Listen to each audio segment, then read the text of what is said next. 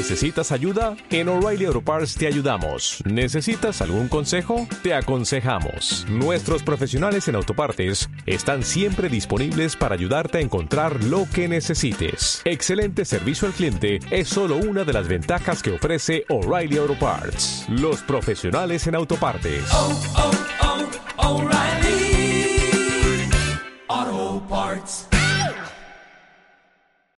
Atención.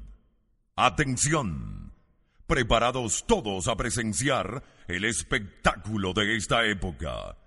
Algo nunca antes visto. Es el verdadero show. Venga, venga. Venga, ahora, ahora en serio, ¿eh? Una, dos. Dos y. Yeah. Uh. Yeah.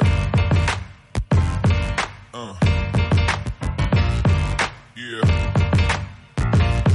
Uh. Bienvenidos a NBA Buzzers, tu programa favorito de NBA Podcast. Al otro lado de la línea, como siempre, tenemos a Ignacio Galindo Gaditanian Show. ¿Qué tal? Aquí estamos con el tiempo seco y el verano cálido.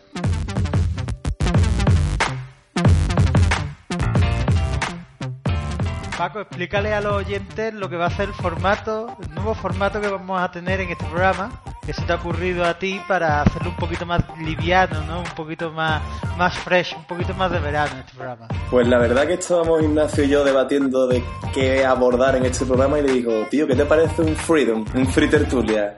Voy a abrirme una cervecita, lo que pasa es que ya el de la lata ya, ya ha sonado porque me la... Pero yo lo puedo hacer, yo la tengo Venga, hazle un clac clac, venga. Esa, ese es el sonido. Es el sonido de la sección de hoy. Esto va a ser una tertulia, un coloquio. Aquí vamos a hablar de lo primero que se nos venga a la cabeza, dando nuestras primeras impresiones, siendo siempre políticamente incorrecto y dando nuestra opinión a saco. Así que de esto va a ir el programita de hoy. Hacia algo diferente, algo menos y algo fresquito. No sé por dónde empezar. Me estabas tú comentando offline, justo fuera de micro, el tema de Denver Nuggets, ¿no, Nacho? Sí, bueno, porque nosotros podemos ser un poquillo adivinos de la NBA, ¿no? O ahí nos podemos pegar un poquito el rollo de, de que hemos visto claro que Denver Nuggets iban a hacer una reconstrucción, ¿no? Porque tal como se han movido en el draft, tal como hacían las cosas, daba la impresión de que no estaban haciendo las cosas a largo plazo y que mm, vendieran a Taiwán, pues ha sido bastante predecible. A Ty Lawson, ¿no? Sí, es que yo le llamo Taiwán, porque se llama así, en verdad, Taiwán. ¿Sí? se llama Taiwan Lawson, sí, sí, en serio. Y yo creo que es un base que, que en verdad tiene bastantes años útiles en la NBA, pero creo que seguramente tendrían que haberle cambiado el contrato y eso habría hecho que, que no hubiesen podido invertir en otras cosas. Sí, al parecer Ty Lawson se pasó por la bebida hace poco y ahora está en un centro de reinserción o echando horas a la sociedad, típicos trabajos que te impone el juez, ¿no?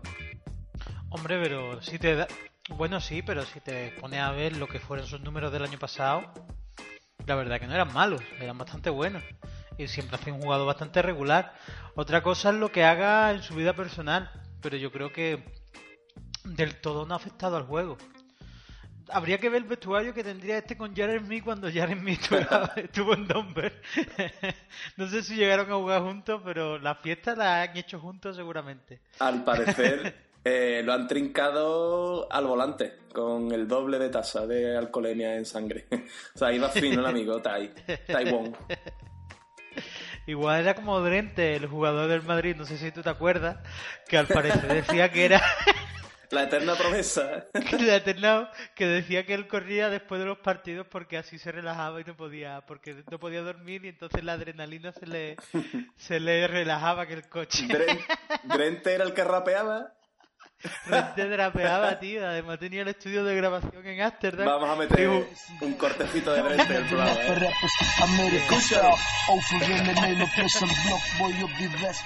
Bueno, sí, y bueno, a mí Denver siempre me parece un equipo divertido, ¿no? Porque, porque no sé, además de, de tener todo, bueno, reciben a, a, muchos jugadores que creo que no van a tener mucho futuro, ¿no? Porque van a ser monedas de, de cambio, ¿no? El pobre Pablo Prigioni, que ha jugado poco tiempo en la NBA, pero ha visto más equipos ya el pobre eh, Papa Nicolau, que no parece ser un jugador que sea muy atractivo para el juego NBA. Y bueno, y, y, G. Dorley y Nick Johnson, que son jugadores claramente que en su carrera NBA verán muchos equipos, no no tienen pinta de ser fijos ni franquicia ni nada de eso. Lo bueno, lo bueno de Denver es que es un equipo sin exigencia. No se le exige ni siquiera, yo creo, llegar a playoff. Entonces, un jugador, un jugador número uno del draft eh, en, Denver se puede lucir y, ¿sabes? Jugará todos los minutos. Es el típico equipo que, que no esperas nada de él, pero te puede sorprender. Eh, oye, ¿y Kenneth Farid qué te parece? ¿Debería de irse de este equipo si quiere, si quiere seguir creciendo? ¿Cómo lo ves? Hombre, no sé, habrá que ver. Yo creo que este jugador depende bastante del base que tenga, ¿no? Ah, mira, podríamos hablar un poquito de lo que sería mi hipótesis, ¿no? Ficticia totalmente de lo que podría pasar en Denver Nuggets. Que dicen que están interesados, bueno, las noticias del mes pasado, en el Chacho, Sergio Rodríguez, el base de, del Madrid. ¿A ti qué te parecería si el Chacho le echase cojones y dijese, mira, me voy a la NBA? Yo qué sé, tío, sinceramente. Yo creo que el Chacho ya ha experimentado con la NBA. Desde mi posición personal, a mí me encantaría. A mí me encantaría porque ver al Chacho otra vez en la élite y a mí me encanta ver españoles de equipo en NBA, pero yo creo que el Chacho no quiere meterse más berenjenales está en el Madrid, que es el mejor equipo de Europa actualmente. Yo creo que poniéndome la piel del chacho se va a quedar en Europa. ¿Qué es lo que quiero yo? Me encantaría que fuera Denver Nuggets. A mí me encantaría porque todavía estoy deseando que un base español reivindique su calidad en la NBA al 100%, porque Calderón, que yo creo, yo creo que ha sido el jugador exterior, el base eh, español, que más ha llegado, que ha llegado más lejos en la NBA, pero mm, no ha llegado a ser al estar, ¿sabes? Yo quiero un base español que llegue a ser al Star. Eso es muy difícil y sobre todo con la cantidad de bases buenos que hay ahora actualmente el americano y afroamericano. Pero eso es una de las espiritas que yo tengo clavado, un jugador exterior bueno español. Y creo que el Chacho ahora mismo es el único que puede hacer algo ahí junto con Jules, ¿sabes? Entonces, el Chacho con la calidad que tiene, el desparpajo que tiene y con la madurez que tiene hoy día, no con la que llegó a la NBA, yo creo que podía hacer cosas muy, muy, muy bonitas en la NBA. Pero claro, ¿Se querrá arriesgar a poner su posición cómoda ahora, salir de su zona de confort que es Real Madrid y exponerse a lo que es el mercado NBA? Pues habrá que verlo. Ahí es lo que tú decías, ¿no? Jugadores valientes. Pero bueno, no sé yo si son valientes porque eh, el Madrid es un equipo que, ilusiona, ¿eh? Y te lo dice uno que no es fan del Real Madrid. Hombre, yo cuando veo a los jugadores del Madrid jugando, siempre pienso que, que, es un equipazo y que, y que están a la altura de la NBA, pero claro, eso hay que verlo en, en la misma NBA, date cuenta que eh, no es porque no tengan calidad, yo creo que también afecta un poquito el formato, ¿no? Que cuando tú cambias de la ACB a la NBA, que son 85 partidos, tío, que son muchísimos partidos, y también donde la defensa es diferente, el tiempo de los cuartos es mayor, no sé, eh, es algo complicado. Es decir, nunca, nunca estás, nunca estás mm, seguro al 100% del cambio, ¿sabes?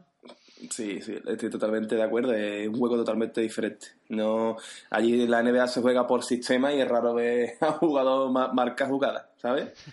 Las jugadas se marcan en el tiempo muerto y le tienes que hacer caso al entrenador. o eres LeBron James y te da igual todo y te tiras un triple porque te da la gana. Ah, yo soy admirador del estilo de juego de, de los Cavaliers. Jugamos a lo que yo diga. Lebron, es decir, el Lebron sube el balón y, manda a cortar a los compañeros, hace bloqueos, pero ya fuera de ahí la táctica que tenían era solamente defensiva. Son, a ver, yo te digo algo. Los equipos de NBA, eh, ya que esto va a hacer un coloquio un poquito más libre, ¿no, Paco? Déjame que me extenga un poquito aquí. Por supuesto. Yo creo que los equipos de NBA eh, no defienden en, como lo ACB, pero porque en ACB va mucho defensa individuales. En la NBA tiene que ser un poquito el mínimo esfuerzo, ¿no? Tenemos que jugar a 85 partidos, entonces más vale que hagamos algún tipo de estrategia para que nos, nos decañitemos en todos los partidos. Entonces por eso siempre hacen defensas un tanto extrañas, ¿no? Hay jugadores como, como Harden que a lo mejor se quedan mirando a, a, a Babia a, a, las puertas de Narnia, ¿no? En medio de un partido mientras que otro está corriendo, ¿no? Es otro tipo de defensa, pero no creo que tampoco que sea excesivamente peor. Lo que pasa es que los jugadores tienen que invertir un poco sus fuerzas.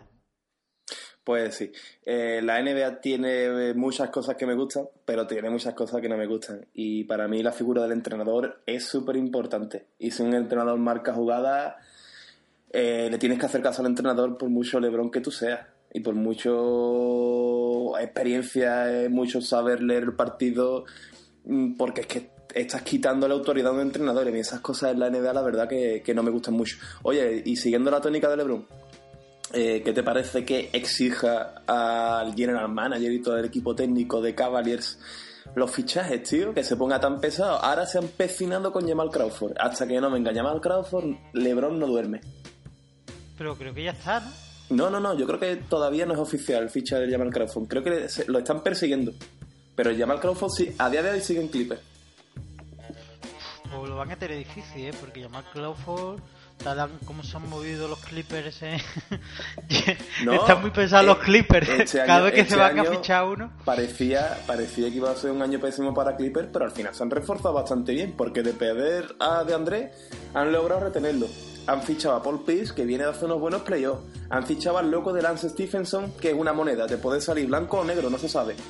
¿Y cuál es el otro refuerzo que exterior que han hecho los Clippers? Que ahora mismo no De André, de André, lo han retenido. No, exterior, exterior hay otro más. Está el Stephenson, está Paul Pierce, eh, salió el calcerero, Matt Barnes, y me falta, me falta otro. A ver si ya, ya lo recordaré. Pero creo que se han reforzado con otro con otro puesto exterior por fuera. Es que yo creo que los Clippers no están fichando, los Clippers están reteniendo y están haciendo una estrategia agresiva de retención. es decir, ah, se escuchan ah, rumores. Amigo, amigo, Josh Smith han fichado. Josh Smith, claro. Si es que se escuchan rumores de que tú vas a dejar el equipo y ya aparece Doc Rivers con Paul Pierce con un kilo de salsa gaucha y choricito comprado para hacer la barbacoa en tu casa. Es que a André Jordan básicamente le pusieron el boli en la mano y el contrato delante y le dijeron, tú de aquí no sales hasta que no firmes, tío. Tú que vas a ir a, Dallas, ¿qué estás hablando, hombre? ¿Sabes quién, quién ha convencido a de André Jordan para que se queden los Clippers? La hija de Doc Rivers, tío la hija que jugaba voleibol profesionalmente y que ha tenido mm, algo más que palabras y algo más que besos con algún jugador de la NBA, muchos affairs por ahí, ha sido la que se ha hecho con el móvil de André y lo ha convencido para que se quedara. Esto es muy sospechoso. O sea, toda la familia. Hombre, tampoco vamos a poner a la hija de Don River aquí de de ramera, hombre. A lo mejor es una persona que tiene bastante, eh, yo qué sé, dotes de seducción, simplemente, pero nada sexual. Simplemente yo, una buena charla. Yo he insinuado que ha tenido bastantes affairs con jugadores de la liga y de Andrés se ha dejado seducir por ella. O sea, le ha venido dos Rivers a hablar, le ha dicho que no. Ha venido el relleno la malla, le ha dicho que no. Ha venido el tipo este de Intel, que es el dueño de, de Clipper, le ha dicho que no. ha venido la hija de Dos Rivers y le ha dicho que sí. que, coleguita, que se te ve, se te ve de lejos. Claro, tío. Pero es que además me hace mucha gracia la foto que tiene el Andrés firmando el contrato con carita de pena y con Dos Rivers súper feliz al lado suya. en plan, le he hecho caso a mi corazón. el negro, el negro de Picodio, dejándose llevar por los sentimientos. Hombre, siempre, Don River siempre ha tenido bastante fama de, de ser un entrenador que los jugadores le quieren mucho, ¿sabes? Entonces es normal que si te viene Dos River a tu casa y encima con su hija y con el otro hijo, es que además tiene el otro hijo en el equipo, es bestial, ¿vale? Es que es lo que te digo, toda, toda la familia Rivers eh, se puso de acuerdo para convencer a Andrés. Bueno, eh, Nacho, eh, estuve viendo el otro día el documental de Ibaka que no lo había visto yo, Songs of the Congo, ¿lo has visto? Pues si te digo la verdad, lo he visto a cachos, tío. Esto de que empiezas a verlo y después te mm. aburres un poquillo y lo vuelves a ver, ¿sabes? Es que me, Estaba en la tele de fondo y no, no le presté mucha atención. Me he acordado ahora de lo de las hijas y que le digan a Ibaka que tiene una hija de 5 años después de, de, no saber nada de África, es decir, te vas a jugar a la NBA y te dice tu perro los 5 años, oye, que tienes una hija, ¿sabes? Así funciona, así funciona la cosa en África. Te digo 5 años después que, que eres padre, ¿sabes? Es fuerte, ¿eh? ¿eh? no sé, yo qué sé, y vacas, supongo que no sé. Tienes que ver documentando. Tiene un poquito, tiene un poquito de, a ver, eh, siendo eh, poco polémicos, ¿no? Pero yo que sé, era joven, seguramente tuvo un desliz ahí en África y yo veo que la familia se le partió quiso el tener Tío, estaba intentando hacer políticamente correcto, pero bueno, sí, es A verdad. ver, algo de hoy eso le tuvo que hoy pasar. hemos abierto dos cervecitas y hemos dicho, hoy se nos va de las manos. Entonces vamos a, a hablar un poquito en clave de humor. Pero no, te digo una cosa en serio. Me gustó mucho el documental de Vaca y la ética que tiene con respecto a sus paisanos en África. Es decir, él va todos los veranos a ayudar económicamente y te digo que es un mal trago para él porque es que le abordan eh, cientos de compañeros de juventud, amigos de la infancia, los rodean y le empiezan a pedir dinero, le empiezan a decir, oye, que tú fuiste mi amigo, dame, dame dinero. Dice que allí en África, ¿sabes? Eh, Es que como están en la máxima pobreza, eh, lo, lo- abordan y hasta que no le dan dinero no lo dejan, tío. Y eso para, para una persona es un pedazo de mal trago porque casi te, te atosigan, te acosan y él sigue yendo cada verano para ayudar a su pueblo, ¿sabes? Que una persona que ya se hace a la vida norteamericana lo que hace es en- enviar a otro tipo, mira, reparte dinero por allí o hago esta fundación y yo me desentiendo, doy dinero todos los años, pero no, él, él va todos los años, da la cara, ve a su familia, intenta ayudar a todos los chavales de la zona y a mí los jugadores que fuera de la cancha hacen este tipo de acciones, eh, porque cuando tú tienes esa posición social y esa manera de influir en los demás, esto me parece que le da un puntito extra a la personalidad de, un jugador. Y a mí me ha, me ha gustado mucho en este aspecto de tratar a los terceros, ¿sabes? Y la verdad que te recomiendo que el documental está bastante bien. Eh, obviamente ya sabemos todo el mundo cómo es la vida en África, la pobreza y, y demás que allí, pero la verdad que, tío, es jodido ver a los niños allí sin zapatillas, eh, tirando a canasta, en fin, hay- eh, Hombre, los jugadores africanos tienen bastante fama de ser personas. menos Mutombo que, trafic, menos Mutombo que traficaba con Iba a decir. No, es que Mutombo hacía documentales en plan de ayuda a África y al parecer descubrieron que traficaba con diamantes de sangre, tío. Ah, como el capítulo de los Simpsons, tra- trafiaba con, con monos y diamantes. Que mucha tela, mucha tela Mutombo, ¿sabes? Mucha tela.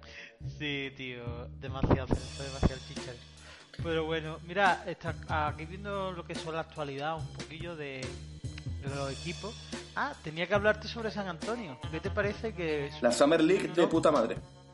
Summer Lee y que Kyle Anderson, que es un jugador que creo que ya estuvo en San Antonio la temporada pasada, es decir, no es rookie sophomore, esté haciendo tan buen Lee, ¿tú le darías opciones o jugar minutos? O... Todo depende de Popovich y depende de cómo reparta balón. Tú sabes que por muy físico que sea, por mucho rebote que sea, por mucha anotación que tenga, si no reparte bien el balón, si no asistes, no tienes minutos. Pero si, si Popovich le ha echado ojo, es porque cree que puede moldearlo. Yo confío en este chaval, la verdad. Hombre, tampoco. Por ejemplo, Leonard sí fue una apuesta clara, porque creo que fue un- una elección de draft en teoría alta para lo que es San Antonio y que además hicieron una venta, ¿no? Creo que fue. No, em, llegó, llegó sí, de sí. rookie, llegó de rookie. Eh, Claro, llegó de rookie, pero es que eh, este tenían un base muy bueno que era. Eh, joder, tío, el que estaba en Indiana, que Eh, tiene mucha mana. El este, sí, el eh, otro triplista. Sí, Que, que junto con Green las enchufaba que daba gusto. Ahora no me sale el nombre. Sí, pero tú Sí. dices, que cambiaron un pick del draft por él. por Claro, cambiaron a ese jugador por un pick de draft y eligieron a Kawhi Leonard, es decir, que lo tenían entre ceja y ceja. Sí, pero Y que, que te, este te chaval, digo yo que Popovich pues, no pilla ningún jugador random, no tiene ningún jugador aleatorio. Por más o por menos que le pueda gustar, él ya le ha echado el ojo y sabe que algo puede hacer con él. Quizás no para titular, pero le va a dar una función, ¿sabes? Popovich es un tío que hace unas rotaciones muy largas y la temporada es muy larga y yo creo que este chaval puede tener minutos. hombre, George Hill, quería decir, George Hill, fuera el que, era el que estaba en San Antonio y lo vendieron para tener el pick del draft, que al final fue Kawhi. Pero yo lo que quiero decir es que, mm, no sé, tampoco estoy del todo de acuerdo con lo que dices, ¿no? Porque hay algunos que otros jugadores que, aunque entran en rotación, después no tienen ningún tipo de peso. Eh, no sé, por ponerte de colo o gente así. Pero, ¿no? tío, Decir- eso es el forro del forro. A ver, ¿tú qué quieres? A ver, si Popovic consigue que De Colo sea titular y en una pedazo de número... Tío, pocos de cola. Metí unos triples que te querían morir contra España, de Colo, tío. De Colo po- po- poquita cosa, tío. De Colo no se puede pedirle mal chaval, ¿sabes? De Colo que del Gatorade, tío. Y reparta las toallitas. Y de los masaditos arrancan esta gente y anime, ¿no? Y aplauda un poquito. De Colo está para eso. pero- De Colo no está para ser en segundo base de un San Antonio, tío. Por favor. De Ya, ya. No sé, Oye. tío, pero... Y bueno, vamos a comentar un poquito de lo que está haciendo la Summer League con los jugadores del draft, ¿no? Russell, Towns y Okafor. Que la verdad que Pero Russell es a mí me parece, me parece un poco... pachanga, ver, ¿no? La, La Summer, League- la, la Summer League es pachanga y además la Summer League es un, son partidos que si te pones a verlo se nota que están hechos no están hechos con mentalidad ganadora. Es decir, los únicos que quieren ganar el partido son los jugadores, no quieren ganar el partido los entrenadores. Porque cada vez que hay un, hay un jugador que está en racha, a lo mejor lo sacan. ¿no? Y por ejemplo, en los últimos años, siempre que ha habido jugadores buenos, primera ronda en el draft, como que no, no juegan todos los partidos, los sacan, los meten. Entonces, eh, los jugadores que suelen tener mm, o suelen brillar más en la Summer League son jugadores que después no son ni titulares. Entonces, por ejemplo, en el primer equipo de la Summer League está Steve Curry, el hermano de Stephen Curry. Y yo creo que este chaval no creo que le dé muchos minutos. Y bueno, hay muchos jugadores, no sé, que seguramente mm, a lo mejor tengan Doug McDermott y no sé si Doug McDermott tendrá minutos, no sé, sophomore y la primera el primer año no jugó casi nada. Son un, no te puedes guiar por la Summer League y, y hay co- y pasan cosas raras, ¿no? Como creo que fue mm, Morrison hace dos años, ¿no? Que fue un jugador que Sí. jugó la Summer League fue MVP y, y- y lo cortaron en los Clippers. Oye, Nacho. fue MVP, fue MVP de la Summer League y digo, tú de puta madre, y hacen los Clippers así y lo cortan. Sí. Es decir, no tiene mucho sentido, ¿no? Es decir, Hombre, la Summer League eh, yo creo que vale para los expertos. Es decir, ahí no te, ahí la Summer League no te puedes fiar de juego colectivo porque es una pachanga en una pista. Pero para ver tono muscular, tono físico de los jugadores, el tiro eh, y ese tipo de cosas, para ver cositas específicas, yo creo que sí vale, ¿sabes? Ahora, eh, y aparte, ¿quién juega en la Summer League? Jugadores que no van a tener minutos importantes durante el resto de la liga. O sea que la Summer League poquito te puede fiar, la verdad. Ya, pero bueno, yo lo que pienso también, ese es el sonido de una cerveza... Era, era. eh, Yo lo estaba poniendo aquí de voz en off, aquí un poquito camuflada, pero ¿para qué vamos a engañarnos? Vamos por la segunda. Ya, bueno, pues el... Hombre, la League un poco engañosa también, es verdad. Pero me gustan los destellos que han dejado Okafor. Sobre todo, me... más de que Okafor, vi un partido de los Sixers y recuerdo que el otro pivo que jugaba con Okafor era muy destructor. Entonces la, la pareja que hacían de pivo era Okafor con la clase que tiene, con ganchitos a media distancia y, co- y palmeando rebotes, y el otro haciendo mates. Entonces decía, joder, pues parece una buena pareja de pivos. Lo que pasa que, claro está, que cuando son partidos oficiales la cosa cambia, ¿no? Y los Sixers todo el mundo sabe que tiene una pachanca, tiene, hay un equipo bastante Tío, gracioso. Joel Embiid no va a jugar esta temporada que viene, tío, otra vez. O sea, se, va, se ha sometido otra vez a cirugía y probablemente se pierda otra vez esta temporada. Es que es increíble, tío. Es que, en serio, el general manager y el ojeador de los Sixers para que lo metan en, el, el staff de Juego de Tronos y se lo carguen en, la primera batida. Tío, ¿cómo puede ser tan malo, tío? No me fiches este tipo de jugadores que tú sabes que no tienen ningún tipo de cabeza. Que vale, que quizás que Joel Embiid eh, haya tenido mala suerte con las lesiones. Pero el otro día vi una foto de Joel Embiid con 20, 19, 18 años. Y actualmente creo que ha cogido como 20, 25 kilos. Y no precisamente de músculo. ¿Sabes lo que te digo? Que son jugadores... Sí, me da, me da pena, me da pena. Es que da pena, digo en serio. Pero bueno, yo lo que creo también es que, pues sabe que es lo mejor, tú sabes que lo querían fichar los Lakers, es decir, ¿A lo querían fichar. Sí, sí, lo querían fichar, hubo rumores de que lo querían fichar. Hombre, hubiese sido guay, ¿no? Porque si, no hubiese tenido la lección hecha, los Lakers teniendo a Envy y no sé, a Randall, que también es un 4 potente, y con el equipo, había sido un equipo de rookies bastante guapo con. con vamos a ver los Lakers, vamos a ver la pasanguita de los Lakers. Vamos a ver. Oye, yo soy el que digo que tienen una, un equipo bastante gracioso. Lo único que pasa que, que todo el mundo se ha venido arriba, ¿no? Como suele pasar, pero para mí. Pero porque lleva tanto tiempo en el fango, ¿entiendes?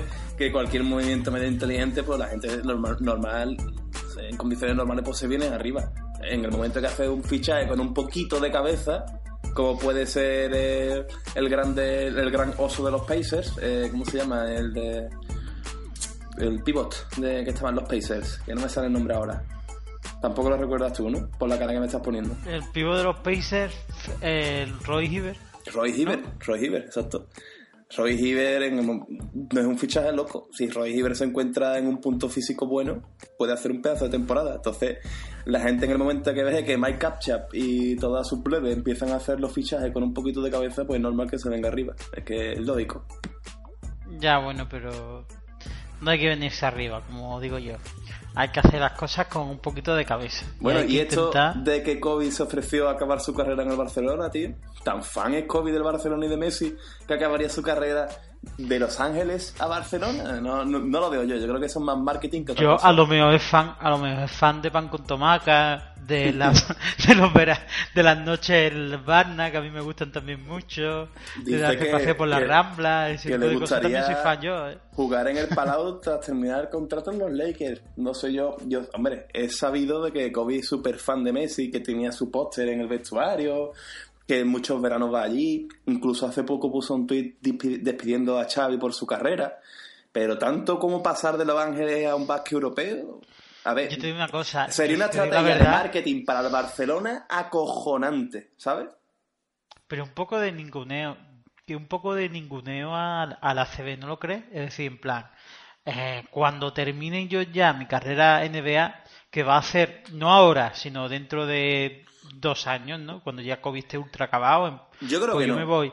Yo creo que en vez de irse Jordan, como cuando se fue Jordan a los Washington, pues él se va al Barcelona. Nosotros somos muy Pero, fan tío, de la época zarcillo de Jordan eso- en Washington. Eso somos Pero- muy fans, somos muy fans. Pero yo creo que es todo lo contrario. Yo creo que otor- otorgaría caché que una leyenda como Kobe Bryant jugará, jugará en la CB, en un club como el Fútbol Club Barcelona. Yo creo que más allá del ninguneo, que me parece un poquito más conspiranoico que otra cosa, me parece que es otorgar de caché a la CB. ¿eh? Tú sabes, la- ya no econó- económicamente, que tenemos que imaginar la cantidad de camisetas del Barcelona con Bryant atrás que se venderían sino también sería un escaparate televisivo y un escaparate mundial, porque tú sabes que Kobe a cada paso que da sale en un medio. Entonces, yo creo que más que ninguneo, yo creo que sería puntero, vaya, aunque dudo mucho que, que- que vaya a suceder. Bueno, eh, el Esponja. Esponja va a jugar el Eurobasket, es un jugador que queremos echarle el ojito en este Eurobasket. Por cierto, A ver. para, para el Eurobasket vamos a hacer una, una liga fantasy. Bueno, no fantasy, una liga manager. Ya os lo iríamos diciendo en nuestros puntos de conexión en Facebook, Twitter y demás. Pero crearemos una liga privada en Bibusers y solo un equipo por persona permitimos. Es decir, aquí vamos con todo o con nada. No, no me vale que cada usuario se cree dos, dos o tres equipos para con distintos perfiles para ver cuál puede cuajar. Vamos con todo, solo un equipito.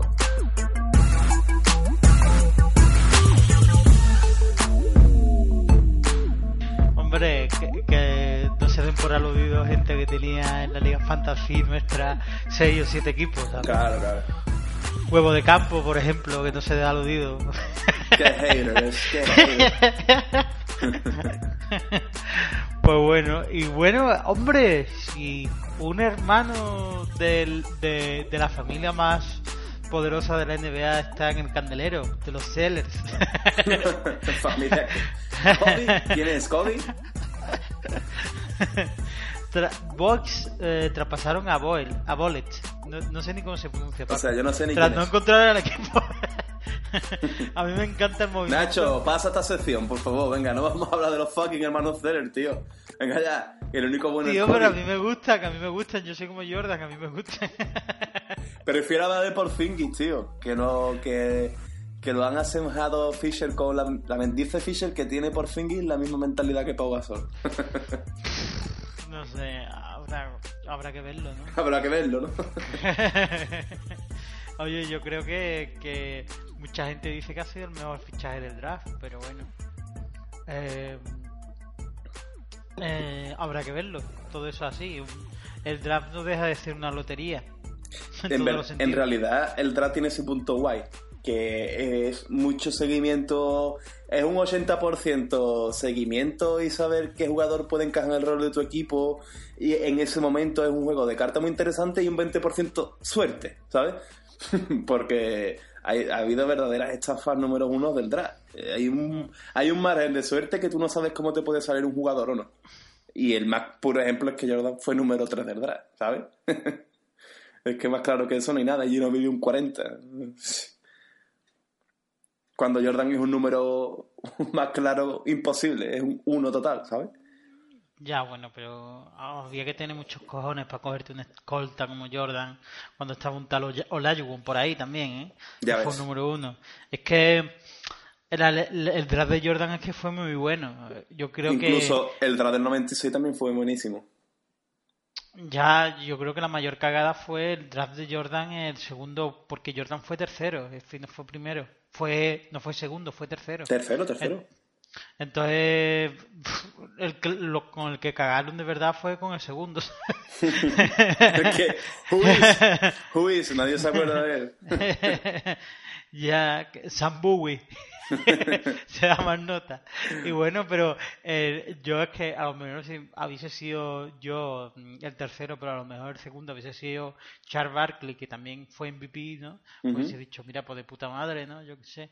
Pero es que fue Sam Bowie, un tío que tuvo una carrera llena de lesiones y fue bastante chungo, tío, el- Pues su carrera. Stockton fue un número bajísimo, el 16.